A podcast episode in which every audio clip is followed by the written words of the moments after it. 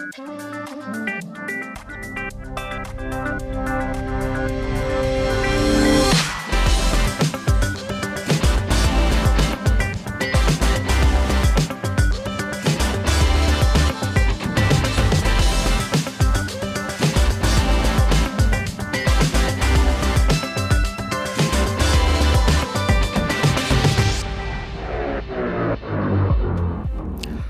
Hola, ¿cómo estás? Estamos iniciando la hora de Nacional Podcast. Soy Gisela López y hasta las 2 te presento una elección de lo mejor de la radio de todos. Lo que escuches aquí podrás volver a hacerlo cuando quieras, donde quieras. Ingresa a radionacional.com.ar o por cualquier aplicación de podcast de Android o iPhone. Esta es una nueva emisión de Lo mejor de la radio de todos y elegimos aquí diversos programas de las señales que componen Radio Nacional Buenos Aires y en todo el país.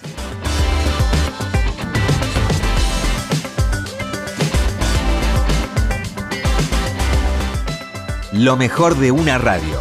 Nacional Podcast. En el programa Mujeres de Acá, que va los domingos a las 14 horas y que conducen Valeria San Pedro y Marcela Ojeda, se habló de la marca de lencería erótica de autor y artesanal, L. Van Tock, que salió al mercado con una postura laboral y social atípica. Fabrican todos los talles y hacen campañas de concientización sobre el rol de la mujer, como fuera la publicidad Mujeres Referentes, que, entre otras, protagonizó la actriz Muriel Santana. Oigamos. Nacional Podcast. Nuevo programa. Hay unas fotos espléndidas con Muriel Santana, a quien saludamos en Mujeres de Acá. Hola, buen día. Hola, diosa, buen día. Pero mira quién lo dice, qué hermosa campaña. ¿Te imaginaste en algún momento que ibas a estar haciendo una campaña de lencería erótica? Sí, sí, yo me imagino todo. todo. Todo, lo que yo me imagino finalmente después me ocurre, así que este, sí, sí, nunca lo descarté. ¿Cómo llegó la convocatoria, Muriel? ¿Te llamaron por teléfono y la propuesta en qué consistió y qué te pasó cuando te dijeron ser Mira. la cara sin Photoshop? Y eso es genial. Sí, si mal no recuerdo, ahí está Maru para corregirme. eh, yo, eh, yo le di like a su página. Fue a través de una mm, de una compañera de un taller literario que yo hice, eh, que tenía este un talle de corpiño similar al mío, que a mí acá me cuesta conseguir. Y entonces ella me dijo, ¿conoces esta marca y no sabes lo que es la diseñadora? Es una tipa además muy valiosa, este, más allá de que lo que hace es precioso. Y entonces me dice, en Facebook tiene una página. Y yo le escribí yo a Maru y le dije si podía ir al showroom a comprar, porque en realidad me interesaba comprar. Y fue así que nos conocimos, nos empezamos a escribir, tardé un poco en ir al showroom porque siempre, no sé, estaba trabajando yo, pero lo logramos a lo largo de unos meses y ese encuentro fue precioso, pues nos contamos muchas cosas de nuestras vidas, este, y ella me ayudó mucho, este, le compré varias cosas y me regaló una malla espectacular y a partir de ahí me hizo esa propuesta. Ya ella me había hecho una propuesta anterior más jugada y yo no me había animado y después me propuso esta de mujeres referentes con Luciana y con Eloísa, la, la, la otra, mm, la directora de Tetrotan que también participó. Eloísa Tarruela, Y ahí sí. le dije que Eloísa Tarruela y ahí le dije que este que sí, que me animaba eh, con algunas condiciones que tenían que ver con con lo que todo todo el mundo tiene, digamos, y sobre todo las mujeres, ¿no? Como eh, ciertas mm, ciertos pudores, vergüenzas, Sí, que yo me quería respetar algunas cosas. Y después Maru Maru y la fotógrafa se morían de risa porque yo empecé diciendo no, esto no, esto no, y terminé En bolas. pelotas haciéndome fotos. A mí me gustó, a mí me gustó mucho, eh, bueno, revisando incluso para esta nota, repasando las fotos y demás, me encontré con un par de titulares que en realidad asocio a un tuit que pusiste hace unos días, Sí. que tiene que ver con convertirse en noticia. Bueno, quién es este alguien público, un personaje público, si sos actriz y apareces en distintos personajes, mucho más. Pero esta cosa de convertirse en noticia por, y a propósito de esta campaña, Muriel Santana posó sin Photoshop y que destaquen eso, digamos, lo de la lencería erótica de la mano de esta cuestión del sin Photoshop. No, no deja de naturalizarse a pesar de que hagamos de todo, ¿no? Pero imagínate, además, aparte como diciendo Muriel Santana, no puede, no, no puede salir en una foto con ropa erótica sin Photoshop porque nadie lo podría tolerar. Y ella se animó, claro. Es como, es como se animó este monstruo este, a salir. Claro, viste, que te tiran para ese lado. A mí no me importa nada, no me importa nada lo que digan este y tengo un montón de, de, mujeres, otras mujeres referentes acá y en el mundo que sigo y que están en esa línea y Muriel y bueno eso es parte, y ya te quería preguntar en lo que tiene que ver con, con tu círculo, con tu profesión, con tu oficio, ¿es algo que vos ves que está cambiando, que el paradigma está cambiando lo que tiene que... No. No, no, es categórico y te digo no. No, no, no. En teatro es otra cosa, digamos, pero lo que es imagen televisiva, eh, no, no, no, no. Eh, de alguna manera yo hablo desde un lugar de privilegio, porque de alguna manera no, hablo desde un lugar de privilegio, eh, porque yo cuando empecé a hacer televisión, digamos, tenía el cuerpo que, más o menos tengo ahora, kilos más, kilos menos, yo siempre anduve más o menos por la misma, la misma curva de balanza, este, y y después cuando hice aquel programa tan lindo, Ciegas Citas, que justamente ponía mm. sobre la mesa eh, el tema de una chica con un desorden de alimentación y que eh, su propia madre y su entorno la, la estigmatizaban por su sobrepeso, aunque yo los primeros capítulos pedí que me pusieran rellenos, inclusive y todo, para que se notara más en cámara.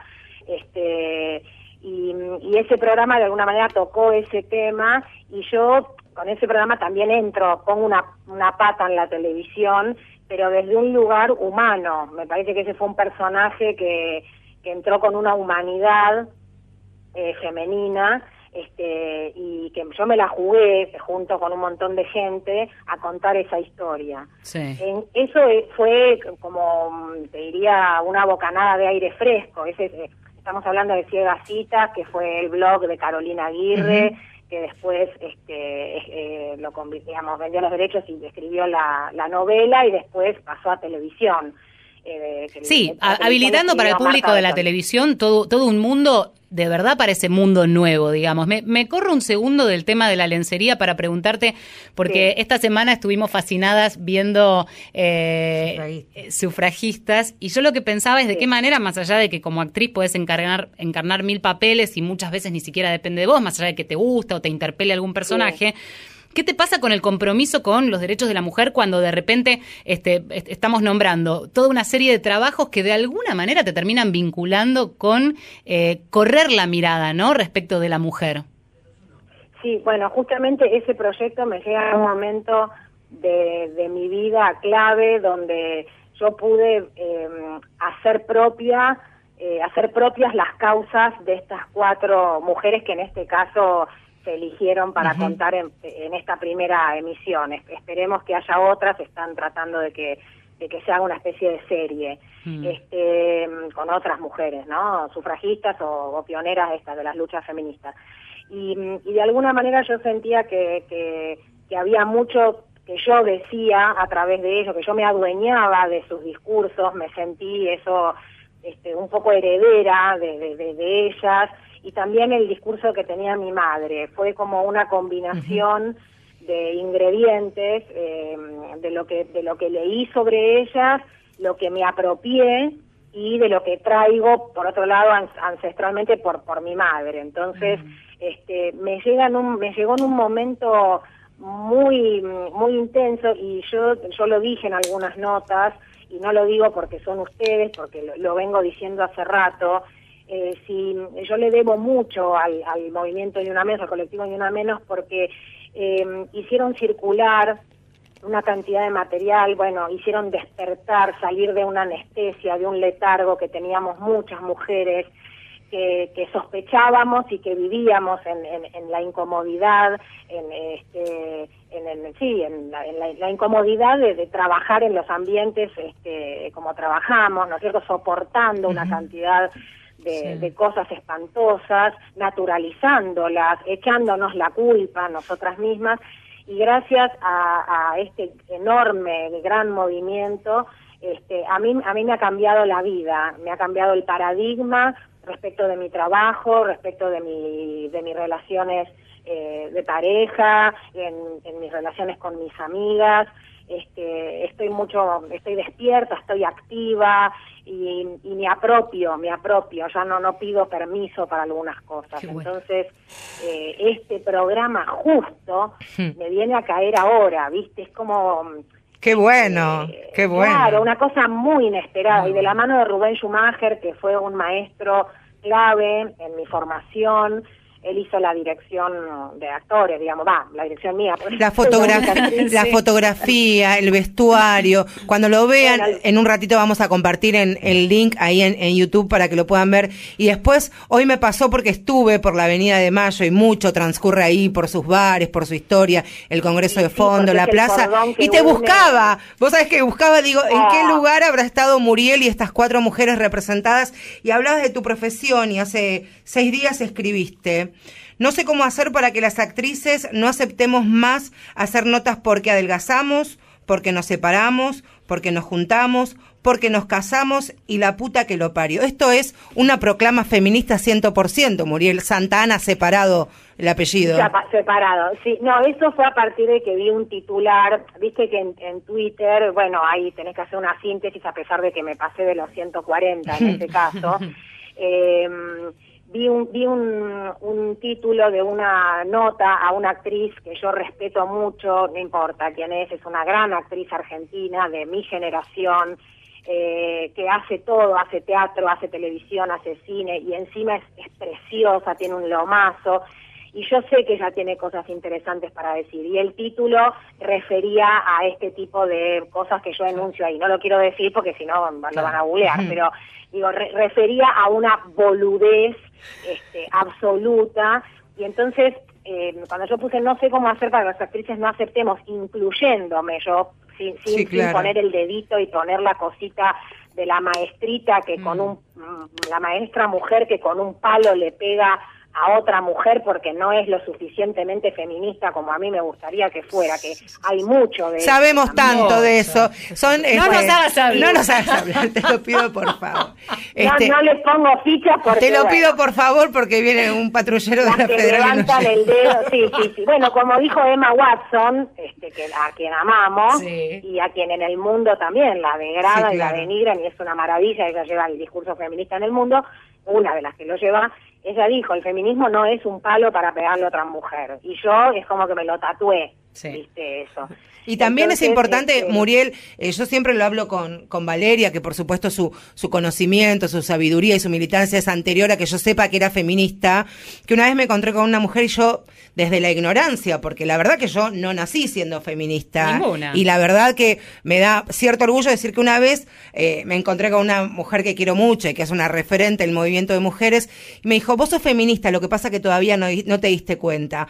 Pasaron cerca de 15 años, esa mujer me la volví a encontrar en la plaza el 3 de junio de 2015, eh, en el primer Ni Una Menos. Me dijo, ahora te das cuenta que sos feminista. Mirá si no. Y es verdad, la realidad es que Es me verdad. parece eh, que uno construir lo que uno desea para su propia vida y para la de las otras, se va haciendo y sosteniendo en el tiempo. Quien pudo haber nacido feminista, bueno, yo la felicito y la verdad que me encantaría conocerla, pero es una construcción que se tiene que sostener en el discurso y en el día a día. ¿Vos lo vivís así también?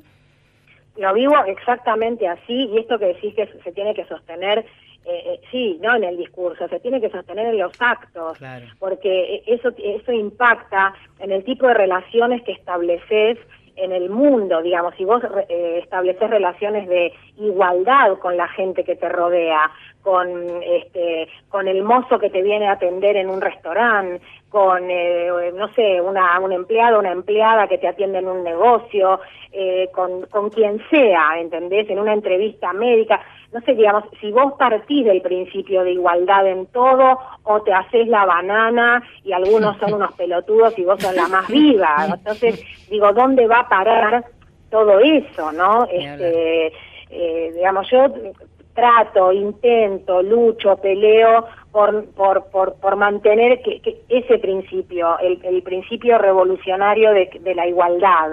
este es, es ese, digamos. Está sonando Después muy todo lo lanteri. demás- Muy Lanteri, Muy Julieta. Lanteri, Háblame un poquito como. Julieta Lanteri. Escúchame una cosa. Bueno, ¡Ah!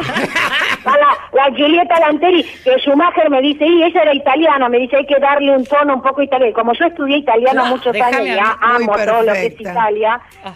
este, me dice, Rubén me dice, no no diga Juli yo Julieta Lanteri, decí Julieta. Juliet. Y me di ese gusto Ah. de decir Julieta Acá está, Lanteri. acá está Maru que le brillan los ojitos que te escucha, así que se se pueden saludar, tienen un arduo trabajo en próximas horas, así que acá está tu Muriel Santana, te está escuchando Maru. Hola, ¿cómo andás? Maru, querida, por fin estás acá, tanto, tenemos tantos proyectos para hacer, así que, este, y, y Maru me, me alienta y me inspira a que yo me, me, me, me anime este, hacer otras cosas, y además te digo, hay algo político en lo que hacemos, o, o mucho, no, no sé si algo, en que yo, digamos, no recibo nada a cambio de esto por ser una actriz, yo estoy en igualdad de condiciones con las otras modelos o modelos me refiero a, a las personas que van a participar Sí, y que participaron de las campañas de Maru.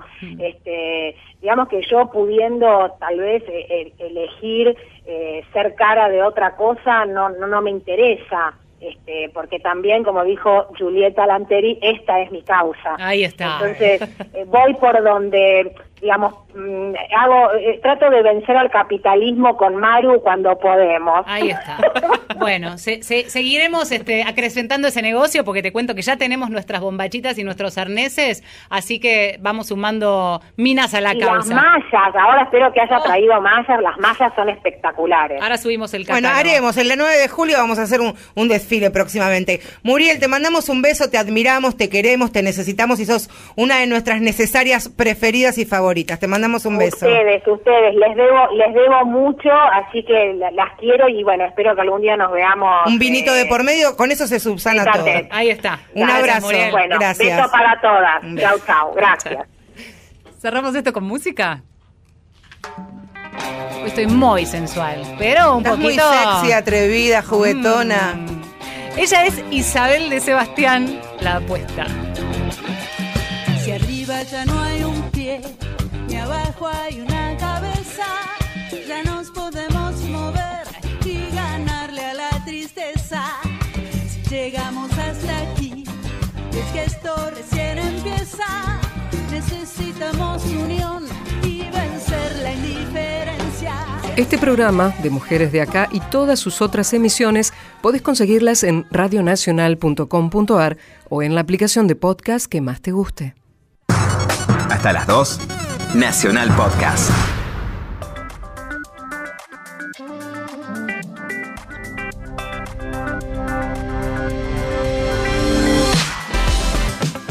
Ser Iguales es un podcast producido especialmente con este nuevo formato en mente, con la conducción de Cintia Fritz, que nos propone transitar el camino de la inclusión con una mirada diferente sobre las discapacidades y sobre cómo deberíamos posicionarnos frente a ellas cuando las padezcamos en carne propia o no.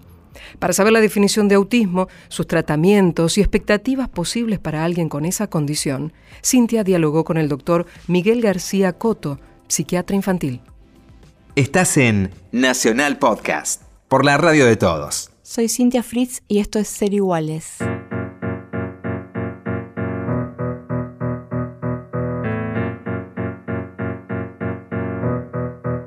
Seguimos hablando de autismo y lo vamos a hacer esta vez de la mano de un profesional. Cuando yo pensaba en quién podía ser esa persona que puede venir a contarnos qué es el autismo y de qué estamos hablando. Traté de buscar un profesional que pudiera hablarnos de la condición del espectro autista de una manera clara, sencilla, que todo el mundo pudiese entender, que fuera un poco más allá, que no se quedara encerrado en las etiquetas ni en el diagnóstico, que viera más allá de la condición. Entonces le pedí al doctor Miguel García Coto, que es psiquiatra infantil, que charlara con nosotros y en principio quería preguntarle, porque tenemos que empezar por el principio, ¿qué es el autismo y cómo se manifiesta? El autismo es un trastorno del desarrollo. Los chicos que lo presentan pueden pasarse largos ratos haciendo una misma cosa, explorando su funcionamiento, hasta llegar a ser expertos en eso.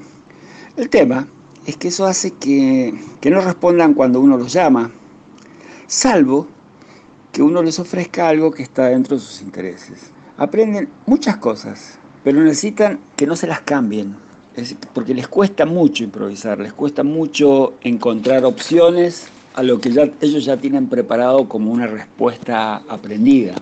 Hacen vínculos con sus familias, como, como todos los chicos, pero eso sí, mucho mejor con los adultos que con los que son más, o con los que son más pequeños que con sus padres.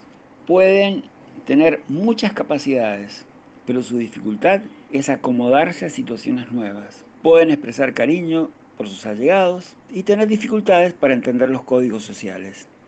Es decir, el autismo es como otro modo de ser, otro modo de posicionarse frente al mundo y las personas que presentan estos rasgos pueden tener a lo mejor muchos recursos para afrontar y llegar a ser muy independientes o a veces tienen hay otros que tienen muchos menos recursos y necesitan mucha ayuda. ¿Qué tipo de terapias o apoyos necesitan las personas con TEA?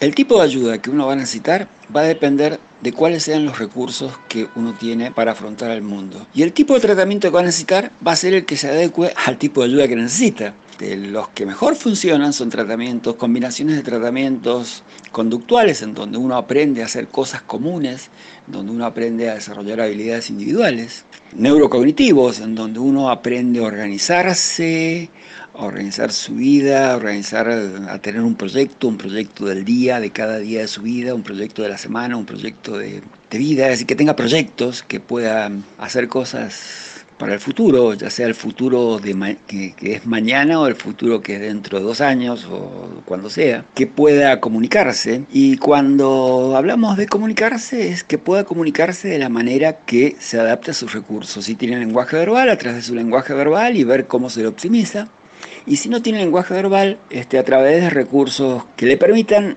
comunicarse, que le permitan hacerse entender y hacerle saber a los demás qué es lo que le pasa, qué es lo que necesita y qué es lo que quiere.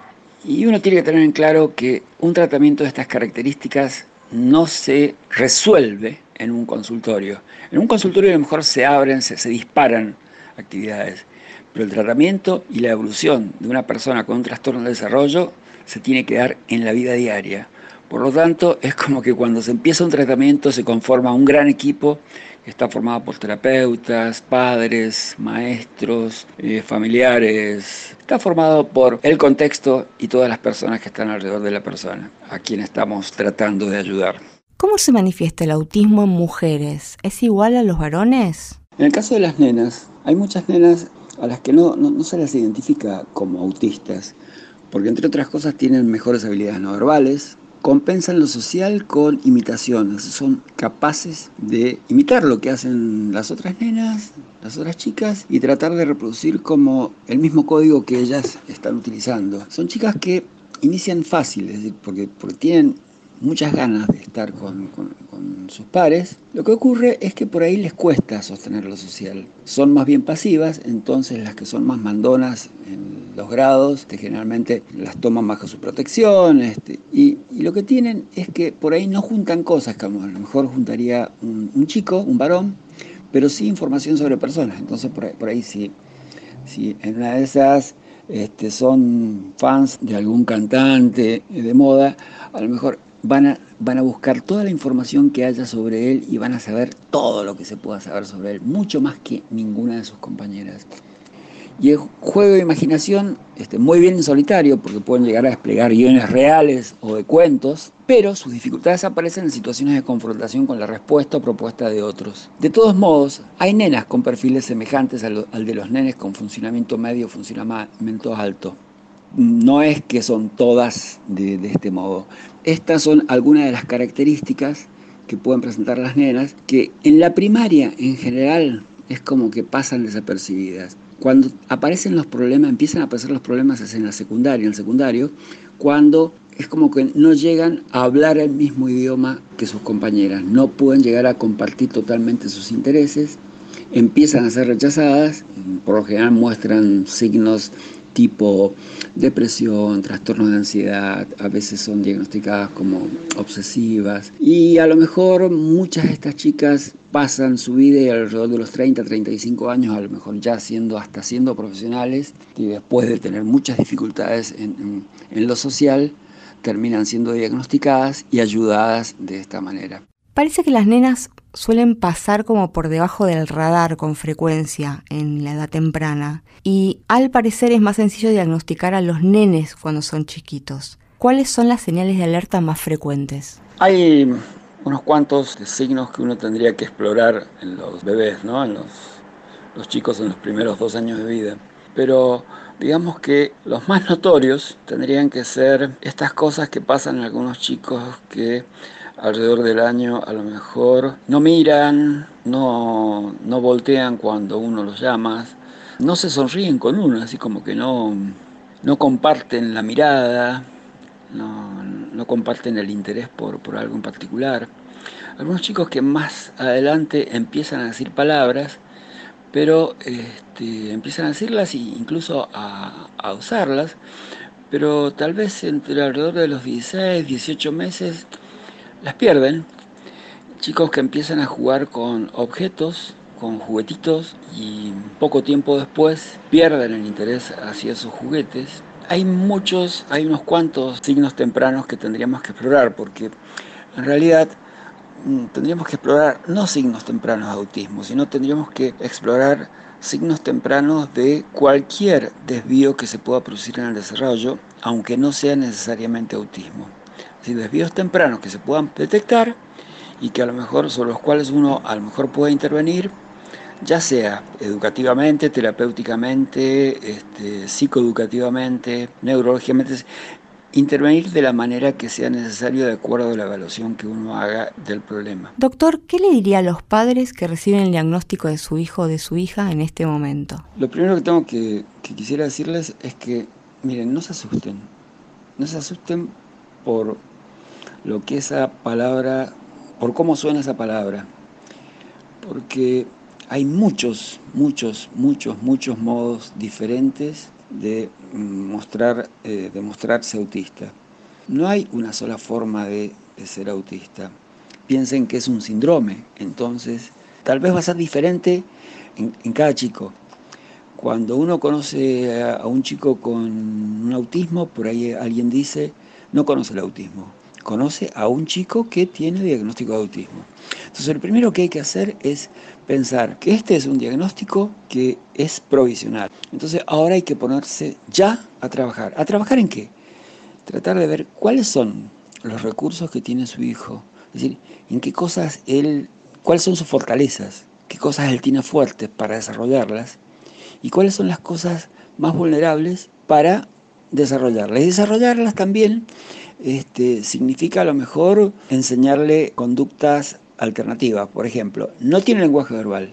Bueno, si no tiene lenguaje verbal, hay que lo, que hay que tratar de lograr es que se comunique. Para comunicarse a lo mejor va a ser importante que él pueda usar recursos tales como claves visuales, objetos o, gestos. Siempre hay que tratar de pensar en cómo desarrollar tanto las fortalezas que tiene como las vulnerabilidades. En fin, tratemos de, mm, ver si podemos eh, ubicar, posicionarnos frente a este nene al que se le ha hecho diagnóstico de autismo, tratando, intentando ver qué es lo que puede y sobre todo cómo hace para bancarse la vida de todos los días y cómo podemos ayudarlo para que se la pueda bancar mejor y que pueda seguir desarrollándose sean constantes con el tratamiento, sean muy minuciosos. Ustedes tienen que ver el tratamiento, ustedes tienen que poder, tienen que saber qué es lo que se hace con su hijo este, en la hora de terapia, como para que ustedes también puedan reproducir lo que hace un terapeuta o, o seguir las líneas que los terapeutas le den. Lo que un chico hace en el consultorio de un terapeuta es una parte. Es fundamental que ustedes puedan replicarlo o replicarlo de la manera como se los diga el terapeuta, pero que puedan multiplicarle a, su nene las oportunidades de seguir evolucionando, porque seguramente que va a seguir evolucionando. Y no se queden con estereotipos, con estereotipos mm, de que, bueno, si no hablo, hablo a tal edad no va a hablar, sino, no, no, no se queden con los no, apunten a los sí. Para recibir directamente en tu teléfono o tablet cada episodio nuevo de Ser Iguales con Cintia Fritz, suscríbete ingresando a radionacional.com.ar o búscalo en tu aplicación de podcast de iPhone o Android. Lo mejor de una radio. Estás en Nacional Podcast. Por la radio de todos.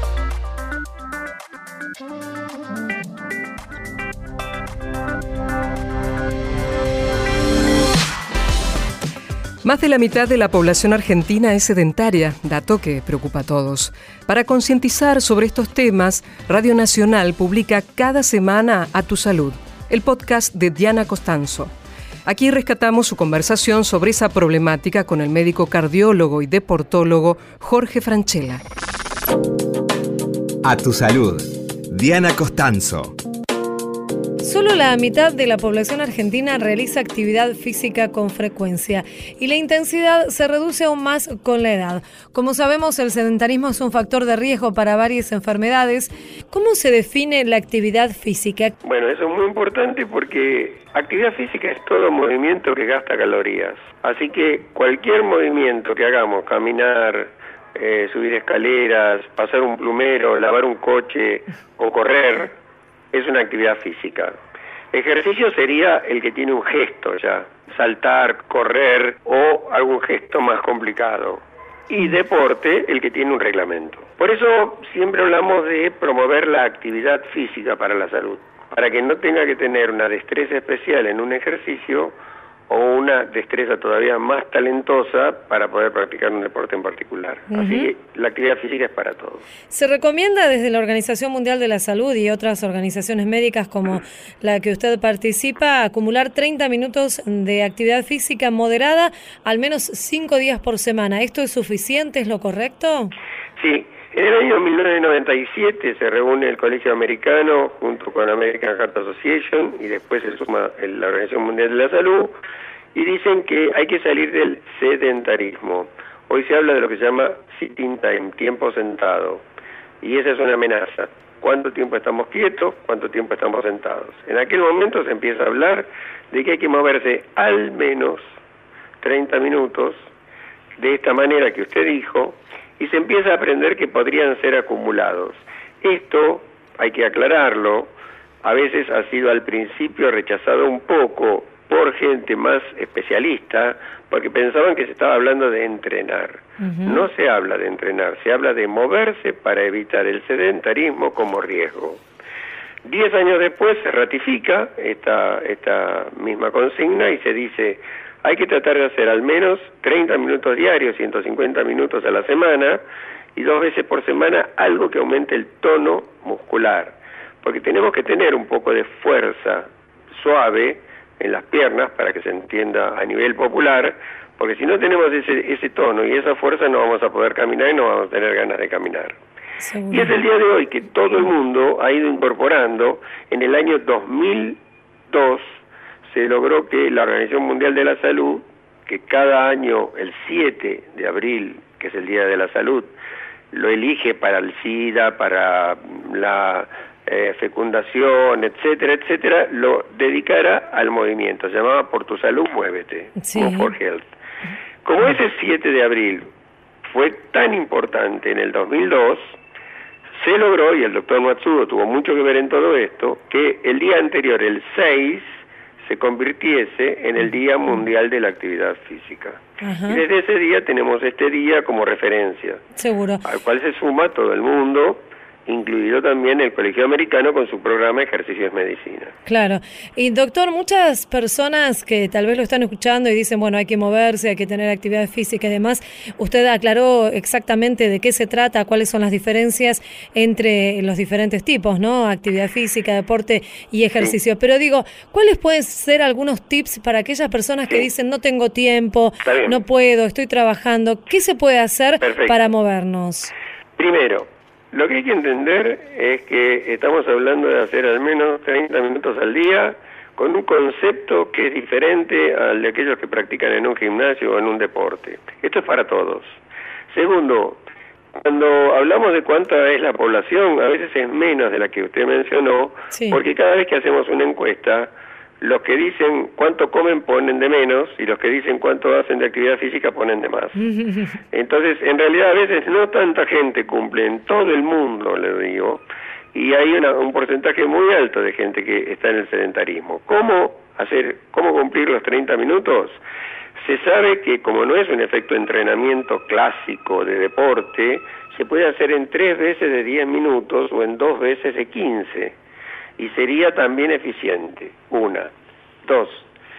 Aplicar tres veces de 10 minutos, hay una serie de tips que lo pueden permitir. Casi todos dicen lo mismo, pero lo podemos mejorar.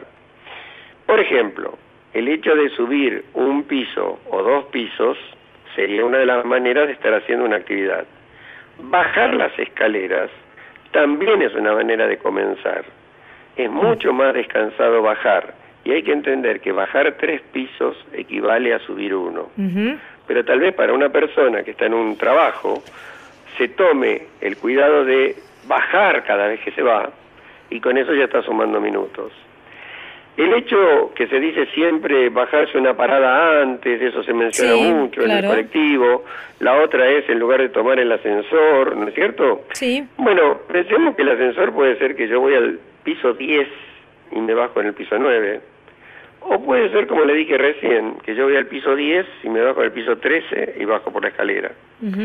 Empecemos con algo que sea adecuado y suficiente en minutos, pero que me permitan hacerlo con cierto placer. Porque si no hay una palabra que se llama adherencia. Sí. Quiere decir que yo siga haciéndolo en el tiempo, que es la que más falla. Ujú. Entonces, son esos, esos que empiezan todos los lunes las dietas. Este, esto es igual.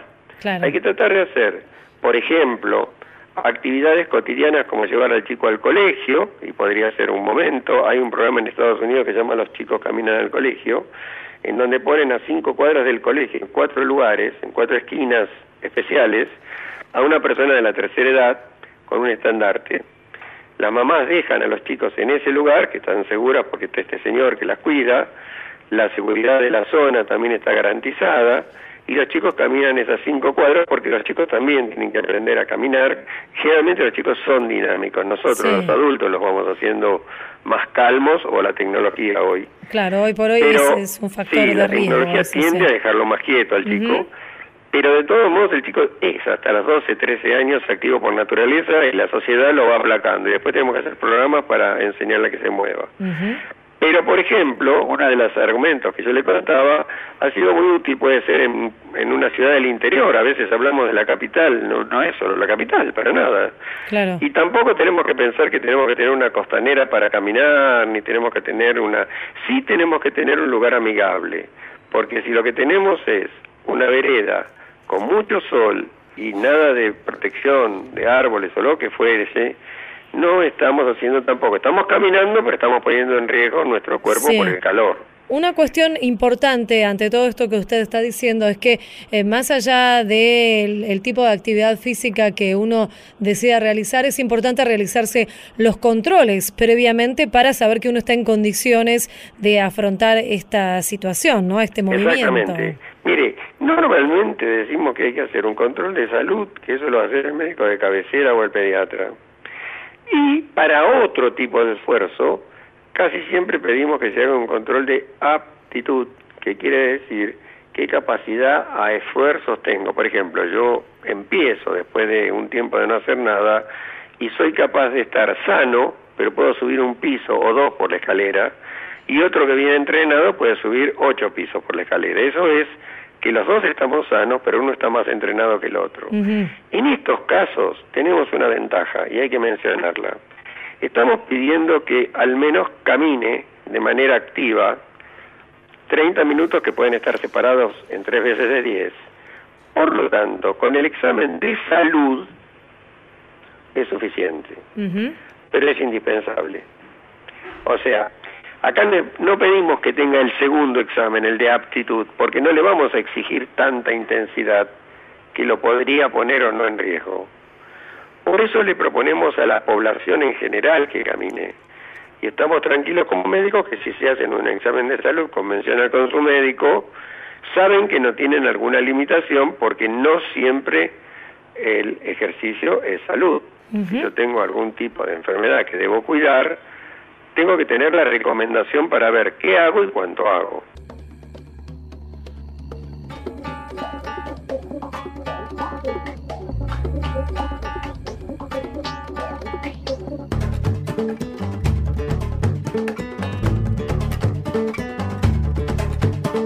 Todo el contenido que compartimos con vos en este programa podés volver a escucharlo en cualquier ocasión y en cualquier lugar. Entra a radionacional.com.ar o búscalo a través de tu aplicación de podcast predilecta. Seguimos en Nacional Podcast.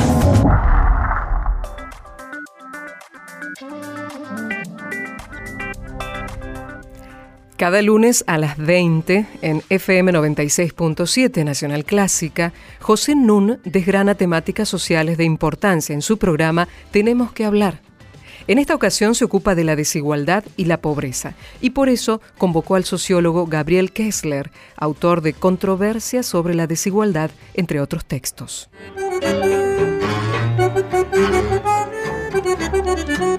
Muy buenas noches. Hoy tenemos que hablar de la desigualdad y otras cuestiones. Para eso tengo el privilegio de contar con la presencia de un excelente interlocutor. Se llama Gabriel Kessler, es doctor en sociología por la Universidad de París, investigador del CONICET, profesor de la Universidad de La Plata y del IDAES de la Universidad Nacional de San Martín, la particularidad de Gabriel es que se ha ocupado siempre de temas candentes de una manera notablemente rigurosa. Y uno de los méritos, además de su rigurosidad como investigador, es su ecuanimidad, contemplar los distintos puntos de vista eh, sin fijar previamente una posición, sino sacando después las conclusiones del caso. Muy bienvenido, Gabriel. Hola, muchas gracias por la invitación. Es un, es un placer estar esta noche acá. En 1955, Gino Germani, con la colaboración de Jorge Graciarena, por primera vez mapeó la Argentina, escribiendo una obra que se hizo clásica, La estructura social de la Argentina. Cuando yo era secretario de Cultura de la Nación, se cumplían los 50 años de la aparición de la estructura social de Germani. Corría el año 2005. Entonces se me ocurrió adjudicar una partida presupuestaria para hacer una actualización de la obra de Germani, a cuyo objeto convoqué a una eminente socióloga y demógrafa que se llama Susana Torrado. Susana Torrado, a su vez, dirigió a 40 especialistas. Y en el 2007 vieron la luz dos tomos que son indispensables y que se titulan Población y Bienestar en la Argentina del primero al segundo bicentenario. Gabriel, a su vez, diez años después de la publicación del libro de Susana Torrado y otros, ha producido una obra actualizándolo sobre la sociedad argentina hoy. Y sobre esto vamos a empezar hablando en un minuto. Yo quiero hacer un par de observaciones previas. Una que es bastante notable. Desde 1869, todos los censos que se hicieron en Argentina se hicieron o en años de profunda crisis o durante dictaduras militares. Y la verdad es que los censos sirvieron para muy poco. Ahora, esto no es una característica solamente argentina. Daniel Kahneman obtuvo el Premio Nobel de Economía en el año 2002, siendo un psicólogo social, por los trabajos que había realizado con otro colega que ya había fallecido, Versky, en que, entre otras cosas, muestran la bajísima propensión que tienen nuestras mentes para trabajar con datos numéricos y más aún con cálculos de probabilidades. Nunca los números han servido para tomar decisiones. Lo que se necesitan son narraciones, relatos, que tengan una cierta lógica, que tengan una coherencia interna. Es bastante notable lo que dijimos en el programa anterior con Eleonor Faur, está ampliamente demostrado, estadísticamente, que es falso sostener que las mujeres jóvenes se embarazan para cobrar la asignación universal por hijo. Y sin embargo, desde la clase alta hasta la clase baja sigue contando esta historia. Y es inmune a las pruebas estadísticas concluyentes que existen. Carecemos en el país de un sistema de estadísticos abarcador sobre el trabajo. En fin, los datos solos sirven para poco. Se necesita una historia que los respalde. Yo le quiero preguntar a Gabriel que nos cuente los pros y los contras de lo que se llama nuestro bono demográfico, explicándonos primero qué es. Claro. Bueno, el bono demográfico es un periodo, podemos llamar, de gracia para las sociedades.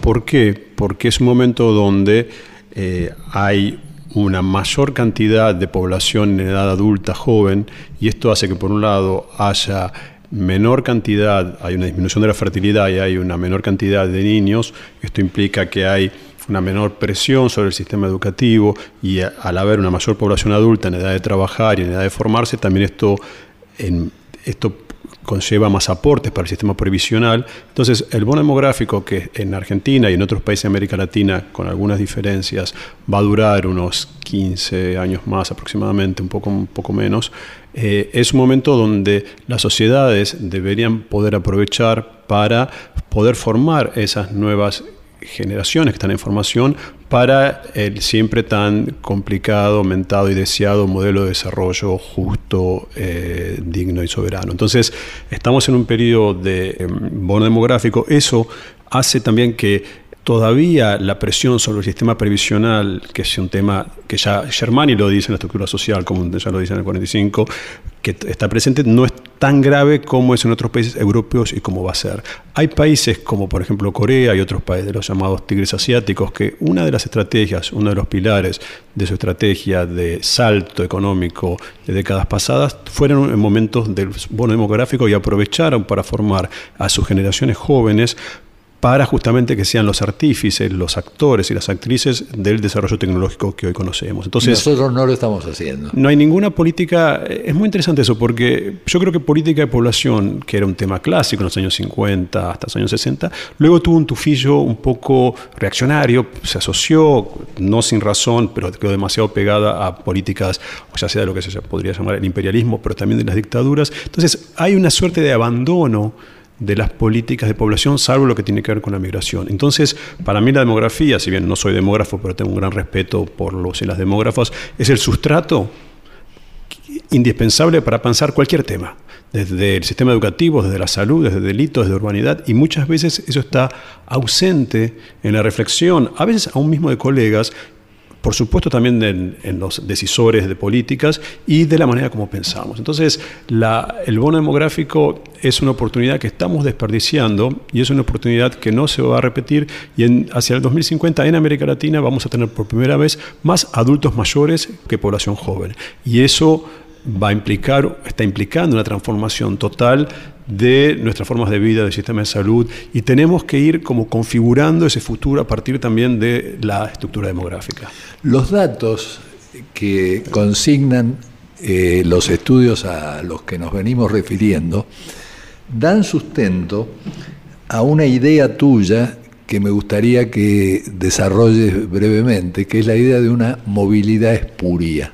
La movilidad espuria tiene que ver con los estudios de movilidad social y en realidad fue un concepto que acuñé para dar cuenta de una cuestión muy, de un, de un interrogante muy importante de la Argentina de los últimos años. Yo trabajé hace muchos años sobre empobrecimiento de clases medias, sobre nueva pobreza, y una mujer que era hija de obreros y que en ese momento era maestra me dijo algo así, yo subo pero bajo. Educativamente soy de clase media, ser maestro corresponde a la clase media, pero vivo peor que mis padres. Y esa diferencia entre el estatus alcanzado desde el punto de vista del el prestigio de la ocupación y el nivel educativo y los menores niveles económicos, beneficios adscriptos a esos puestos, que fue común en la Argentina en gran parte de las últimas décadas, es lo que yo llamo movilidad espuria. O sea, me muevo, pero estoy peor porque gano menos, porque mi trabajo es más eh, inestable del que era el mío en el pasado el de mis padres. Y esa discordancia en la forma de movilidad es un tema central en las encuestas de movilidad en toda América Latina. Yo diría que es el tema. Casi toda América Latina muestra, si uno lo mira, de los, estudios clásicos de movilidad traídos de los, de los trabajos más ingleses, de los ligados a una escala de prestigio de la ocupación, que subimos. Sin embargo, muchos vamos bajando. Y aquí interviene, creo yo, una distorsión. Eh, los economistas sostienen que está creciendo la clase media los sociólogos sostenemos que efectivamente se pueden aportar números en distintas variables para mostrar que crece la clase media, pero junto con eso crece la fragmentación de la clase media. Y entonces sectores de clase media están mucho peor de los que estaba la clase media baja hace 20 años. Y esto no lo tienen en cuenta en su análisis. Vamos a hacer una pausa musical Hoy nos va a acompañar en todas, nada más ni nada menos que Mozart, interpretado por una pianista excepcional, Mitsuko Uchida, nacida en Japón y radicada en Gran Bretaña, especialista precisamente en Schubert y en Mozart. Escuchémosla.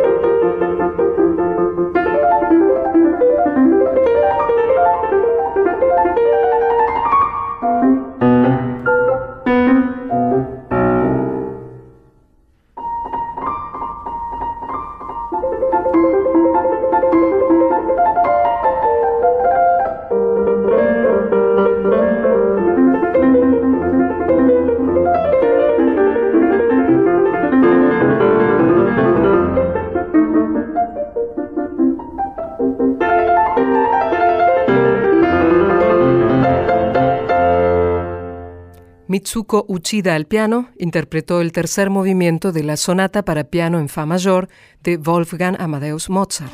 Nacional Podcast, nuevo programa. Y así concluye esta hora de Nacional Podcast, donde te hemos presentado algunos de los podcasts con temáticas sociales y de salud de la radio de todos. En la producción, Gisela López y Diego Mintz. Operación técnica, Esteban Villarruel. Yo soy Gisela López y espero que tengas una buena noche.